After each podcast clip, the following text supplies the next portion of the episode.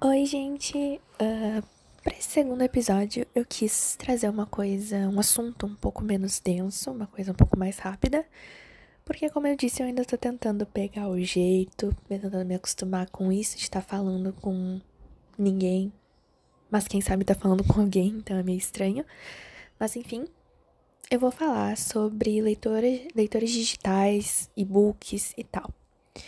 Bom, uh, eu comprei meu primeiro leitor digital ano passado. Não, não ano passado, ano retrasado. Em 2018, eu comprei um Kindle oitava geração, que é o modelo mais simples que infelizmente hoje não tá mais à venda. Ele foi substituído pelo Kindle décima geração, que já vem com luz embutida. O meu não tem luz embutida, mas como eu tava comprando pela primeira vez, eu preferi comprar o mais simples, porque caso eu não gostasse, eu não teria, sei lá, colocado meu dinheiro no lixo. Me arrependo um pouquinho Hoje em dia, eu queria, quem sabe, ter comprado Paperwhite, que na época era mais barato, né? Porque hoje é uma outra versão do Paperwhite que tá à venda e não a mesma de 2018. Mas enfim, eu não posso voltar no tempo agora, não é mesmo? Mas eu sou muito satisfeita com a versão que eu tenho e ela me serve muito bem porque eu preciso. Enfim. Uh, eu comprei uma capinha recentemente porque a minha tela tava começando a ficar arranhada e eu não queria isso. Eu quero que ele dure um pouco mais de tempo até eu juntar dinheiro para comprar um Paperwhite, que é o meu objetivo. A capinha que eu tenho é de uma loja do Instagram chamada Fluffy Books. Eu vou deixar o link na descrição do episódio. E eles fazem. Elas, ela eu acho, é uma, é uma mulher só. Que ela tem um Instagram literário e ela faz essas capinhas à mão. Elas são de tecido e tem algumas magnéticas. E tem para todos os modelos. E não é só pra Kindle, ela faz capinha para livro, ela faz marcadores personalizados. Enfim, são de ótima qualidade, são bem cheirosas e eu comprei mais por necessidade mesmo. Agora sobre e-books. É um assunto ainda meio polêmico. Eu vivo meio que numa bolha onde as pessoas já aceitaram os e-books, mas eu sei que fora dessa bolha é um assunto meio polêmico ainda e meio complicado de se tratar. Por causa do preço, porque tem gente que diz que e-book não pode custar mais de 10 reais, porque é um absurdo, não é um livro físico. Mas eu acho que essas pessoas não têm muita noção de como funciona o mercado editorial, de valor, de colocar valor no trabalho de alguma outra pessoa. Então eu não tenho problema com o preço de e-books. Eu acho que eu tenho o meu limite de quanto eu posso gastar, mas não baseado no que eu quero dar pelo trabalho de outra pessoa, mas baseado assim nos meus limites em relação a gastos. Eu não compro com muita frequência, eu geralmente aproveito aquelas promoções de e-books que estão muito baratos ou até de graça. Agora, durante a quarentena, muitos e-books foram colocados de graça para incentivar as pessoas a lerem. Eu comprei vários, acho que eu comprei mais de 50, inclusive. E, enfim, é nisso que eu tento aproveitar mais. E também, desde que eu comprei o meu Kindle, eu tenho lido mais. Por quê? Porque é muito mais rápido ler no Kindle.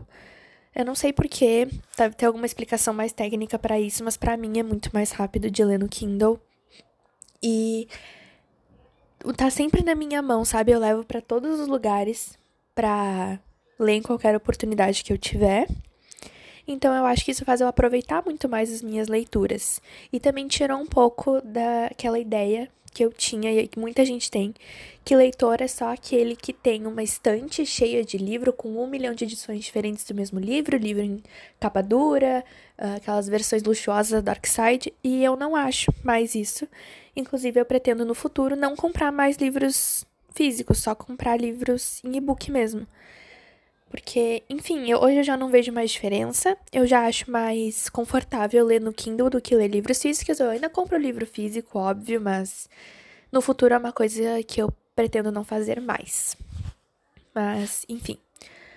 Uh, eu consumo e-books de outra maneira também, que é uh, por uma plataforma que é vinculada com a minha escola. Eu sei que existem várias escolas que se vinculam a essa plataforma também que se chama Árvore de Livros. Árvore de Livros é uma plataforma criada para deixar mais acessível, né, uh, para as pessoas a leitura, porque tu paga 50 reais por, me por, por ano, né? Eu paguei 50 reais uma vez só e eu vou ter acesso por um ano uh, ao acervo deles.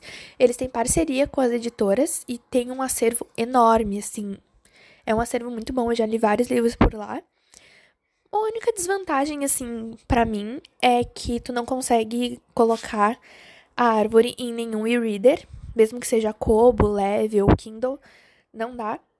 Tu só pode ler, assim, em computador, em celular, em tablet. Eu prefiro ler no computador porque é maior. Para mim, ler no celular já é desconfortável. Eu costumava ler muito no celular antes de ter meu Kindle, mas hoje em dia eu me desacostumei. Acho que eu virei fresca nesse sentido.